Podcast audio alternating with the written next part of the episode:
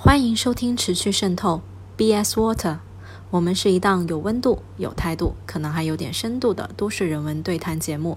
我是主播 Vicky。夏天来了，最近全国的气温都非常高，而广州的体感温度甚至达到了四十七度。在夏天里，我们三位主播打算给大家推荐一些不一样的作品。这期节目中，Ivy 将给大家推荐一部诗集。Holiday 会给大家推荐一部由电影导演写的小说，而我会给大家推荐一部我最近看的话剧。希望大家能在我们的推荐里找到一些夏日的灵感。首先，我们来听听 Ivy 读完里尔克的《给青年诗人的信》。这个夏天的一则关于诗人余秀华的热搜，让我突然想找点诗来读读。夏日的浪漫好像天生就适合写诗读诗。诗人就和狂放的音乐家一样，用这种独特的语言抒发着自己的内心。可是，不是每一个诗人都能够找到懂他的读者。余秀华如此直率、有才华的表达，也还是会被恶意的互联网批评声所淹没。他终其大半生，无非是想追求和每一个健康的人一样，都梦寐以求的爱情。最后却不得不因为自己身体的残疾，接受一段不懂他的爱人所带来的有目的性的爱情。直到他们分开，杨楚策那一纸爹味十足却错字满篇的道歉信，才让世人明白，他们真的无法在精神上达到共鸣。余秀华可能是幸运的，他的诗在互联网时代得到了更大范围的传播，让他能走出农村，和他悲惨的婚姻。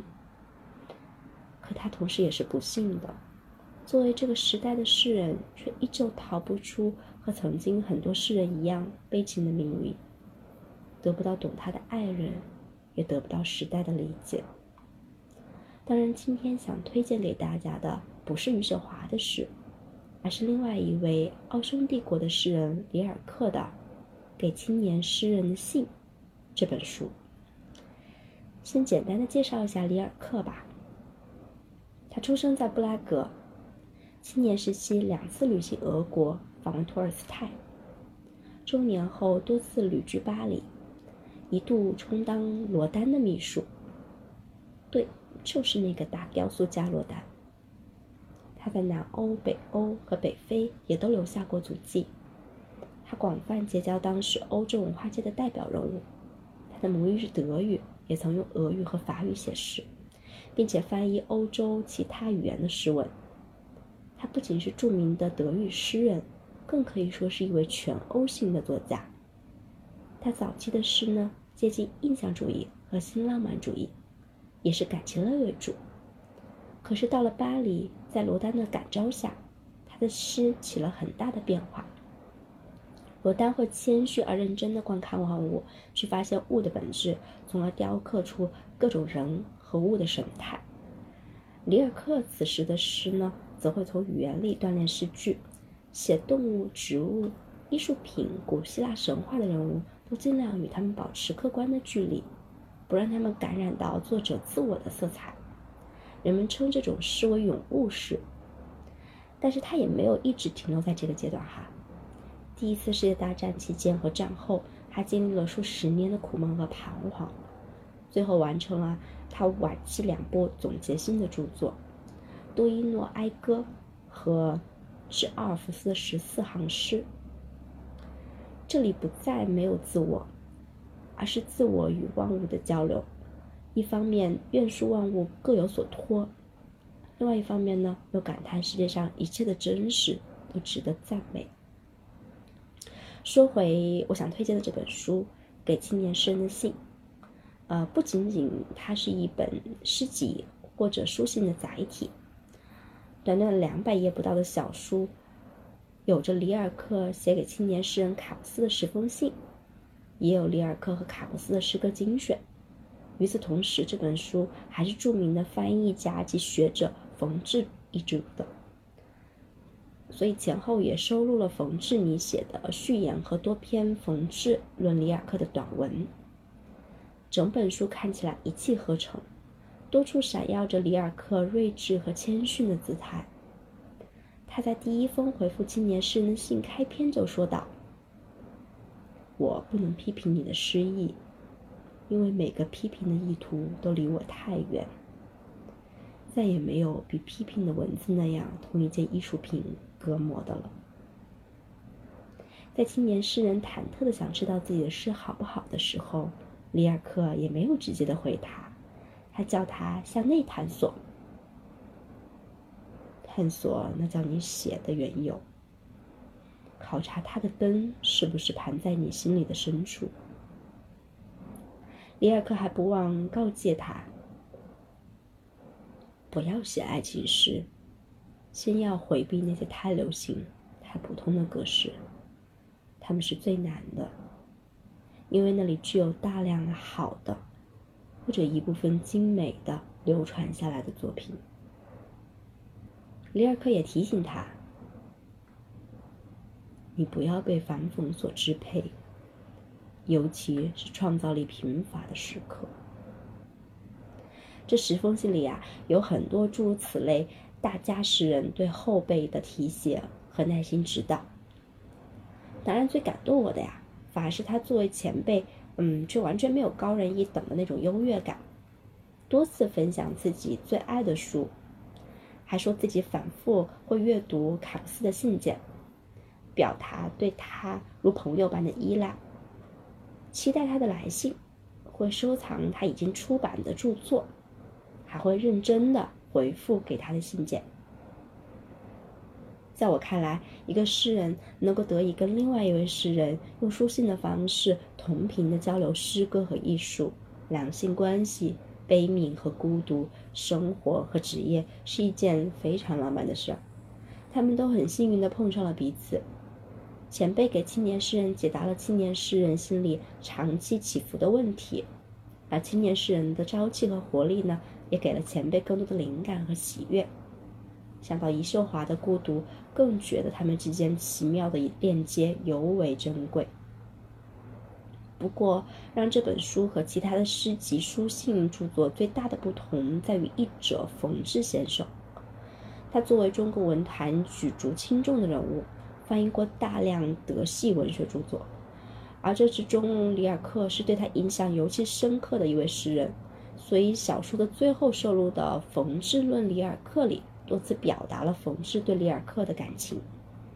他作为翻译家，真正读懂了诗人的诗句和心境，并且用另外一种语言重新创作，传递给了更多的人，让这些诗句穿越时间和空间，在我们的心中生根发芽。对于这位诗人来讲，是多么幸福的一件事儿啊！当然，在我看来，诗人最需要的就是知音了。里尔克前面有罗丹在创作瓶颈的时候给了他新的方向，后面有很多像卡布斯一样的年轻人，让他能够以谦虚平等的态度交心，并且将诗心延续。即使死后，还得到了远在地球另一半的冯至先生的理解，用另外一种语言让他得以在诗中重生。这恐怕是在看过余秀华的悲剧之后，我能在诗人这个特殊又浪漫的群体上感受到最大的善意和力量了吧。最后，我想朗读冯至先生写的一段本书的序言，作为本次推荐的结尾。大家可以从这个里面感受到，冯至先生是里尔克真正文学上的知音。人们爱把青年比作春，这比喻是正确的。可是相似点，与其说是青年人的晴朗，有如春一样的明丽，倒从另外一方面看，青年人的愁苦，青年人的生长，更像是氤氲暗淡的风里、雨里、寒里演变着的春。因为后者往往更漫长。沉重而更有意义。我时常在任何一个青年的面前，便联想起荷兰画家梵高的一幅题作《春》的画。那幅画背景是几所矮小狭窄的房屋，中央立着一棵桃树或者杏树，树丫的枝干上寂寞地开着几朵粉色的花。我想。这棵树是经过长期的风雨，如今还在忍受着春寒。四周是一个群乏的世界，在枝干内却流动着生命的枝浆。这是一个真实的、没有夸耀的春天。青年人又何尝不是这样呢？生命无时不需要生长，而外边却永不是日光和温暖的风。他们要担当许多的寒冷和无情。冷漠和误解，他们的一切都充满了新鲜的生气，而社会的习俗却是腐朽和陈旧，像是洗染了许多遍的衣衫。他们觉得内心和外界无法协调，处处受着限制，同时又不能像植物的那般沉默。他们要向后人告诉。他们寻找着能够听取他们话的人，他们寻找着能够从他们的表现里不很冲突的话里面体会出他们的本意而给予解答的过来人。在这样的寻找中，几乎是一百个青年，有一百个人失望。是有那么一个人，本来是一时的心会。写起一封抒发自己内心状况的信，寄给一个不相识的诗人。而那诗人读完了信，有所会心，想起自己的青少年时代，仿佛在抚摸着他身上过去的痕迹。随即，来一封，回答一封，觉得字字都好像从心里流出来。又流回到了心里。不知道大家有没有跟我一样的感受？在听完艾比读这些诗后，整个人也慢慢的安静下来，平静下来了。从小到大，我们考过很多的试，写过很多的作文，但在每次考试当中，要题目要求里面总会写到所有题材不限，诗歌除外。就好像让我们从小到大读诗的机会也变少了一些。但听完艾薇的分享，我觉得似乎在这个夏天，我们读一些诗也是不错的体验。在这期节目当中，我的 holiday 推荐的书是最感兴趣的，因为他推荐的书书名非常有趣，叫《陆川有许多份》。不知道这样一本有着奇怪书名的书是讲什么的呢？接下来，让我们听听 Holiday 的分享。大家好，我是 Holiday。本期要给大家推荐的一本书是一本小说集，书名很特别，叫做《陆川有许多粪》，是粪便的粪，是不是很有画面感？这本书的作者呢是韩国人李沧东。如果你是一个电影爱好者的话，肯定对这个名字不陌生。他最广为人知的身份是电影导演。代表作有《薄荷糖》《绿洲》《密阳》《燃烧》，这些都在威尼斯和戛纳等等知名的电影节上获得过很多大奖。然后说到这儿的话呢，因为我们这个栏目其实除了推荐书，我们也想说推荐好的电影，所以这一期就做一个小小的联动。我最开始知道李沧东也是通过他的电影，他的电影呢通常都是去通过小人物的命运来反映这个时代的价值观和社会变革的一些思考，所以他的书其实也是一样。然后另外呢，就是在 B 站上有两个 UP 主，一个叫做何止电影，他之前是做过两期。深度的解读，去分析大概有六部李沧东的代表作。第二个呢，叫做木鱼水星，这个 UP 主我也非常非常的喜欢和推荐，就他也会经常的去做一些深度的电影解读。两个小时的电影《燃烧》，他可能会用大概一个小时的时间去做他的解读，非常推荐大家去看。就我相信大家最初在读一本书的时候，肯定都会有一个吸引点，就你为什么会想要读？那对我来说，这本书呢，第一个吸引我的点是它的书封上有一句话，叫做“东亚叙事是一场宏大的集体记忆”。我就想看看他是怎么通过韩国社会的一些故事来展现整个东亚的集体记忆的。然后另外一个原因呢，是这本书是李沧东的封笔之作。因为很喜欢看他的电影，所以我就很想知道，就是对于封笔制作来说，他会在这里面对生活、对人性去做怎样的探讨。但实际上，我后面才知道，说这本书其实它是在一九九二年就已经出版的一本小说集，只不过是在二零二一年才正式引入国内，而且他也是在写完这本书之后去转型做电影的。另外就是这本书现在在豆瓣上还保持着九分的高分。大家也知道，豆瓣上的影评或者是书评相对来说还是比较客观的，所以也非常推荐大家去可以看一下豆瓣关于这本书的一些短评。总体上，呃，对这本书做一个评价的话，它的观感其实让我想到了几个词。第一个词是窒息感。就简单的去说一下的话，这本书呢，它是包含了五个相互独立的故事，但是呢，非常的巧妙。当然，我也觉得可能是本来就是这样安排的哈。就是这五个故事，它从前到后的这个排列的顺序，就是我对他们的喜欢程度，也是我阅读时候的这种窒息的程度。其实是不断不断在加深的。虽然这几个故事本身是完全独立的，但是你在阅读的时候，你会有一个慢慢进入的状态。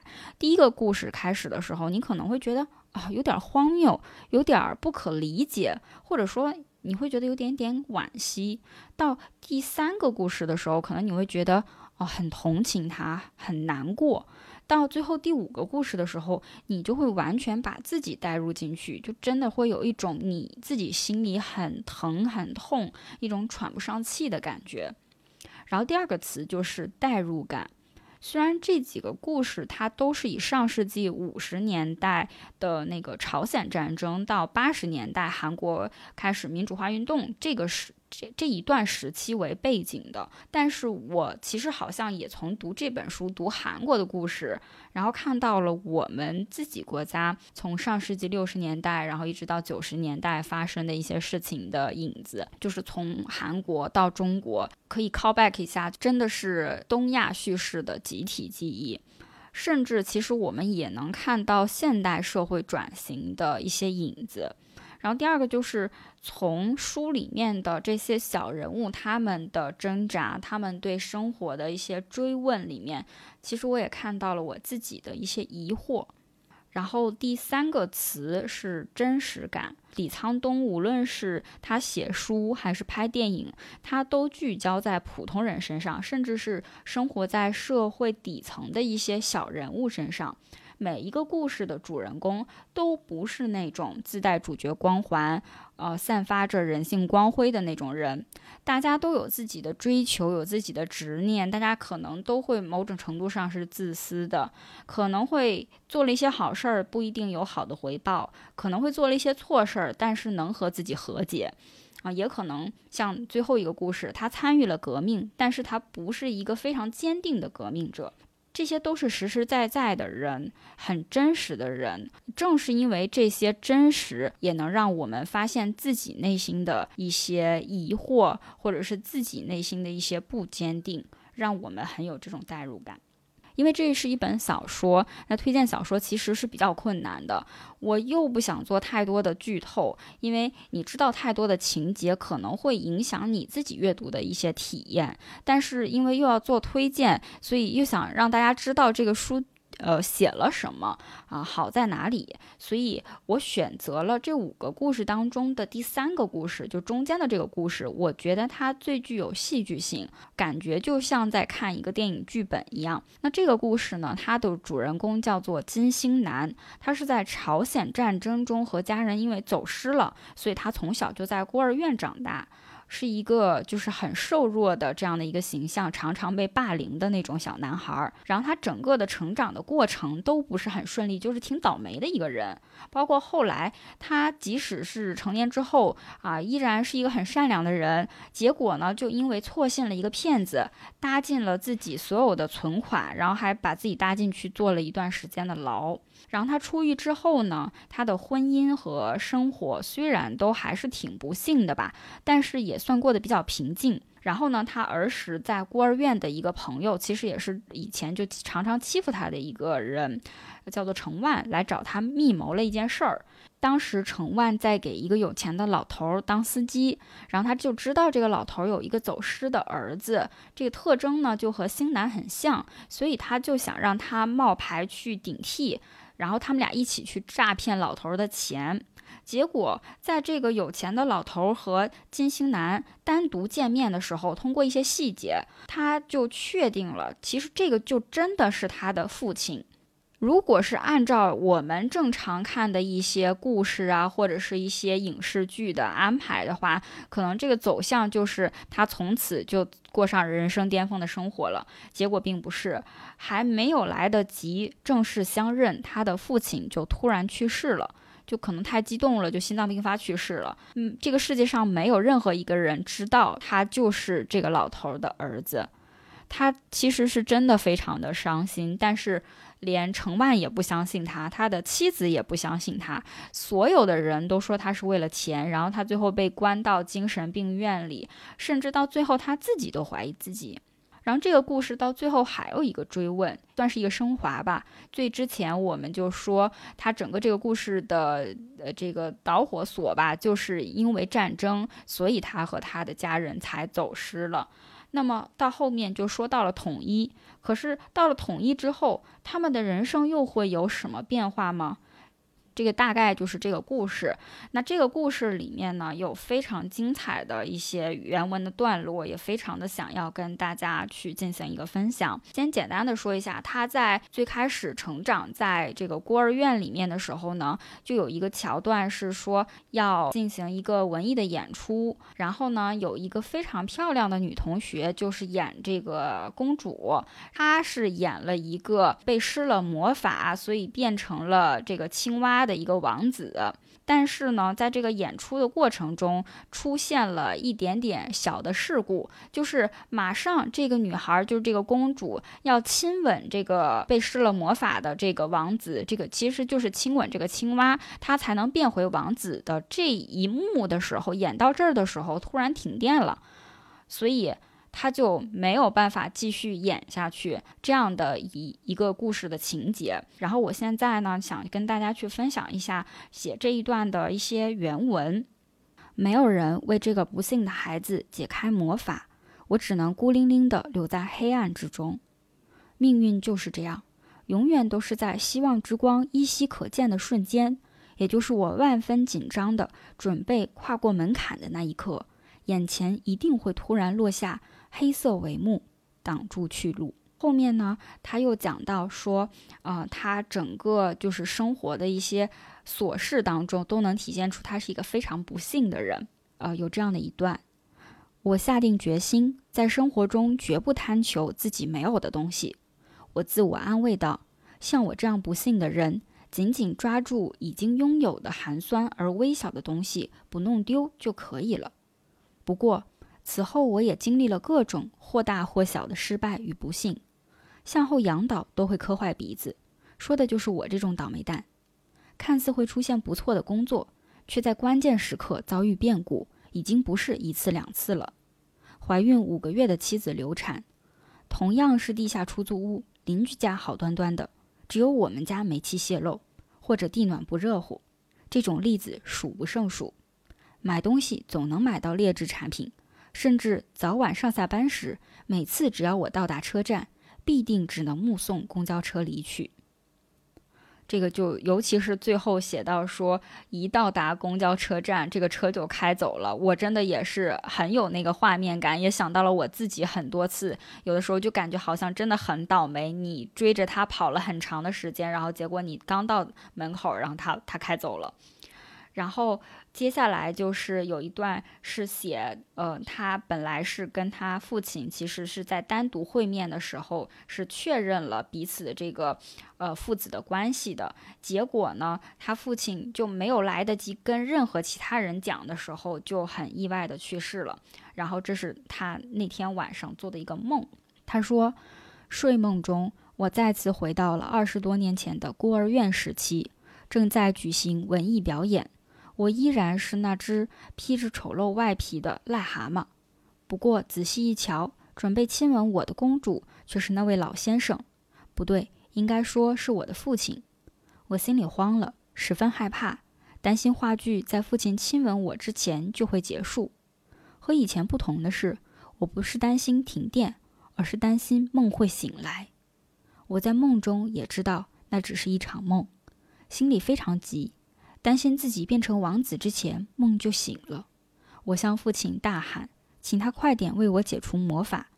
不知道怎么搞的，我的嗓子眼里却怎么也发不出声音。我担心的事情最终还是发生了。父亲艰辛地迈着步子向我走来的瞬间。梦的胶带突然被切断了。人们很诧异，我为什么会哭得如此伤心？如此一来，我是他唯一亲骨肉的事实，就成了只有死者和我二人知晓的秘密。我是他的儿子，现在却已经无处可以证明。灯灭了，话剧突然中断了，和二十多年前的那个夜晚一样，我依然未能解除那个诅咒的魔法，独自留在了黑暗之中。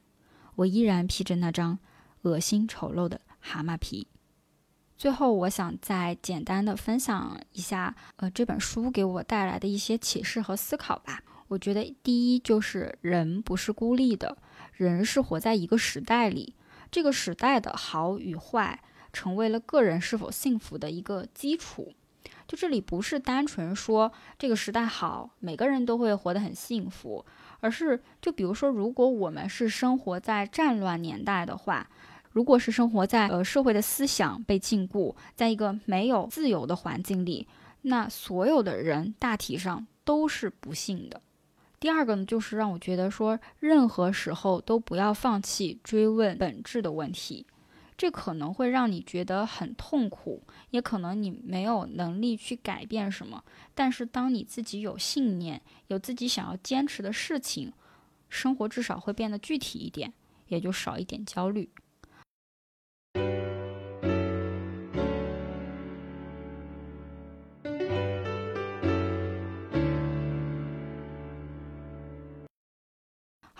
这本书是韩国导演李沧东于1992年出版的中短篇小说集，而这本书在去年也是非常热门的一本书之一。如果想了解韩国的历史，这本书也许是一个蛮好的切入口。这期我要推荐的是一部话剧，它的名字叫《春逝》，是一部以女性知识分子为题材的双女主作品。按照我们现在的话说，这应该是一部大女主的作品。整部剧当中，两位女主基本没有什么感情线，都在认真的搞事业。这部剧描述的是民国时期中央研究院物理所唯一的女研究员顾静薇，迎来了脾气颇难对付的助理曲建雄，而研究所的所长需要靠卖话剧演出一个情况下，两位年轻的女物理学家。依然携手一起做科研，去克服过程中的种种困难，也在彼此扶持当中彼此安慰。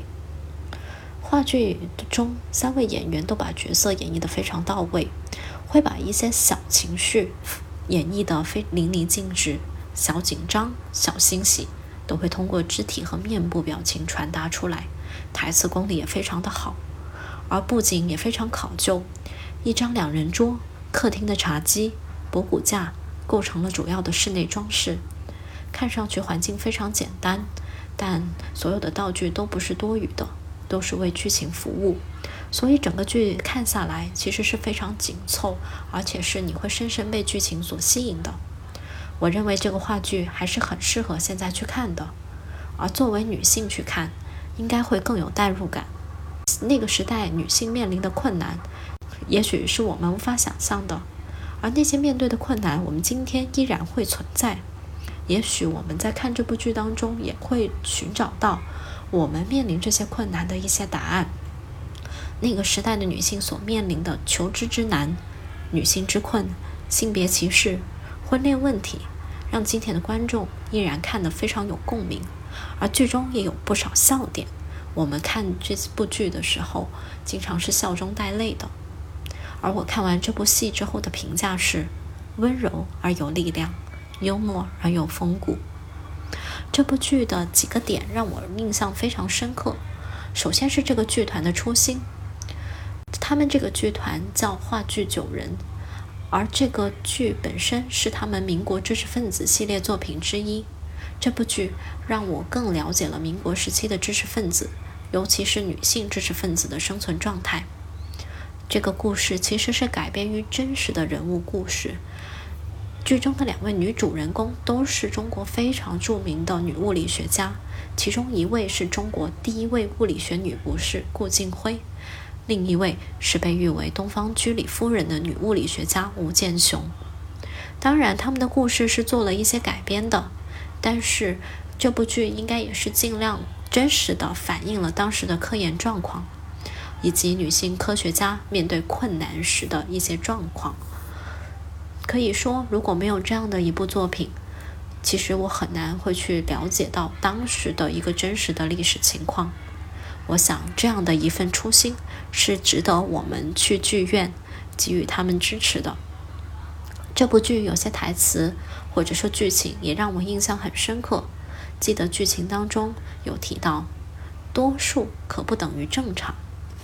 这部剧其实对那些很容易被我们忽略的少数投去了非常温情的目光和认真的关照。在那个年代，研究物理的女性、研究理论物理的人、做粒子研究的人、搞戏剧的物理学者，通通都是少数。少数如何不卑不亢的自处，从来都不是一个容易的课题。我想，如果我们是作为少数的时候，我们应如剑雄和静薇一样，坦诚去面对自己和他人的不一样，为自己去争取应得的权利，就好像剑雄那样，不断去争取自己留学的机会，也如静薇那样努力去做一名好的女的教师。如果我们是所谓的多数，我想剧中的所长也给我们做出了榜样。作为男性，他非常尊重女性。他们不让静薇，他不让静薇跟建雄去参与所谓的应酬，即使在研究所已经非常困难的情况下，他非常欣赏他们俩的才华，他会尽自己所能让他们在研究所能发挥所长。所谓和而不同，大抵如此。无论我们是作为所谓的少数，还是所谓的多数，都应该尊重自己的内心，也尊重他人的权利。在剧中，曲建雄的科研之路一直非常困难。当他参加留学生考试考到第一名的时候，却硬生生被第二名的男学生取代出国留学。他再参加考试的时候，依然会被人质疑女性的身份。他一度非常沮丧，但是在顾静薇的鼓励和支持下，他最后出国成为了一名女科学家。而同样作为女性科学家的顾静薇也有自己的烦恼。她已经三十多岁，却一直嫁不出去。频繁的相亲也让她产生了怀疑自己的想法。而作为一位最佳教师，她却只能领到一条领带作为奖品。这些剧情都让我想到了现在女性职场的生存环境。女性在应聘的时候，往往会面对一些隐性的门槛。很多岗位虽然在招聘的时候会说。男性、女性都 OK，但是在实际应聘的时候，总会有一些隐性的门槛。某些岗位总是更倾向于招聘男的应聘者，而到当女性到了三十岁，所谓适婚适育的年龄的时候，经常也会被雇主询问到婚恋问题：你单身吗？你结婚了吗？你打算生一胎吗？生了一胎，打算生二胎吗？生了二胎，还打算要三胎吗？这样的问题，很多求职者都遭受过这样子的提问。而在日常工作当中，在照顾家庭的时候，也会被领导同事问到：你能不能在平衡家庭的同时，同时做好工作呢？而对于所谓的工作生活平衡，却很少问到男性。这些好像都是对女性的一些苛求。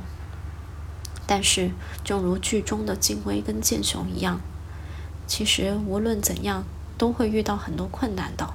虽然困难重重，但是现实职场当中依然有不少女性成为了有领导力的人。她们能处理好家庭，也能平衡好工作。虽然会有些困难，但生活中依然会有这样的榜样。如果可以，我也想成为那样的人。也希望在职场中尽量去减少这种不平等的存在。话剧的最后，屏幕中出现了一句话：“献给歧路同行的你，前路虽难，依然要保持勇敢。”这句话也献给正在听我们播客的你们。也许你们正面临一些困难，也许现在的经济形势不好，也许你正处于一些低谷，但希望无论什么时候。